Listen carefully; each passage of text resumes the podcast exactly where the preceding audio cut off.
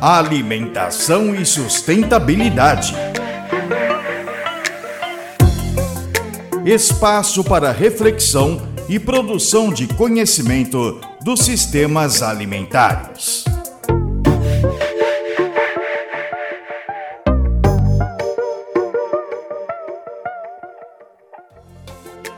Olá, eu sou Estela Sanseverino e vou conversar com Juliana Tangari, diretora do Instituto Comida do Amanhã. Cada vez mais é possível observar que há uma padronização nas paisagens agrícolas, nas raças de animais criados para alimentação humana e no próprio consumo derivado de produtos industriais. Isso é o que chamamos de monotonia do sistema agroalimentar. No episódio de hoje, vamos entender quais as consequências dessa padronização e como superá-la. Juliana, quais as razões para termos chegado a esse cenário de padronização e monotonia alimentar e por que isso é tão problemático? Seria muito difícil, Stella, a gente reduzir em poucas palavras, né? Mais de 70 anos de um processo histórico do pós-guerra que envolveu profundas mudanças de hábitos nas famílias. Estou falando aqui da ascensão da classe média, principalmente nos países da Europa e América do Norte, depois na Ásia e na América do Sul, mas também do acesso das mulheres ao mercado de trabalho formal, a globalização, o mergulho profundo que a gente deu nesse modelo de crescimento econômico a qualquer custo. Então, feito esse enorme parênteses, né?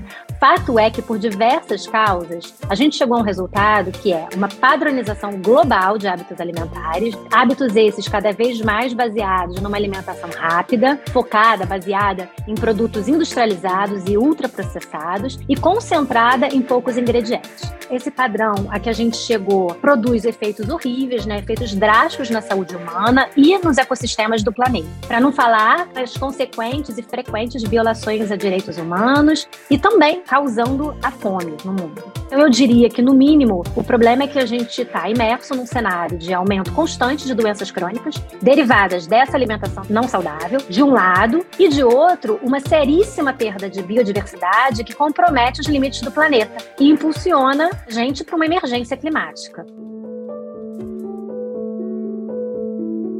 E Juliana, Trazendo para o contexto brasileiro e sabendo que o nosso país é um dos que apresenta a maior biodiversidade do mundo, como podemos superar esse cenário buscando maior diversidade na alimentação?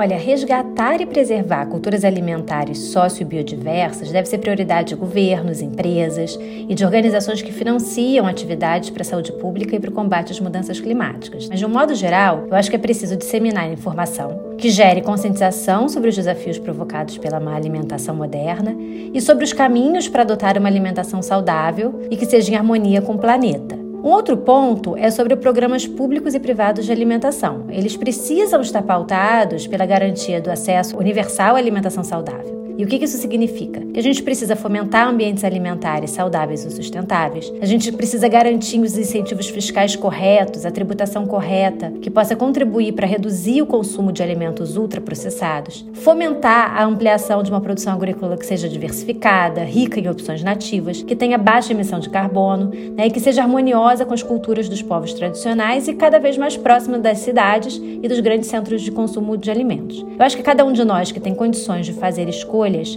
pode optar por comer alimentos frescos, comprados de produtores locais. E, na dúvida, constar sempre o Guia Alimentar para a População Brasileira do Ministério da Saúde, publicado em 2014. É um tema que realmente carece de reflexão e ação, como você nos esclareceu. Muito obrigada, Juliana.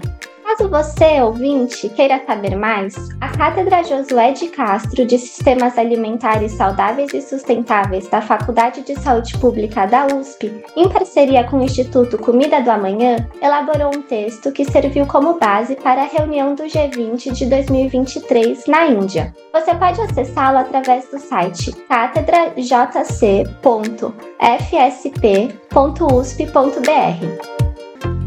Eu sou Estela Sanseverino e conversei com Juliana Tangari. Confira outros episódios do Boletim Alimentação e Sustentabilidade em jornal.usp.br. Te encontro lá. Alimentação e sustentabilidade. Espaço para reflexão e produção de conhecimento dos sistemas alimentares.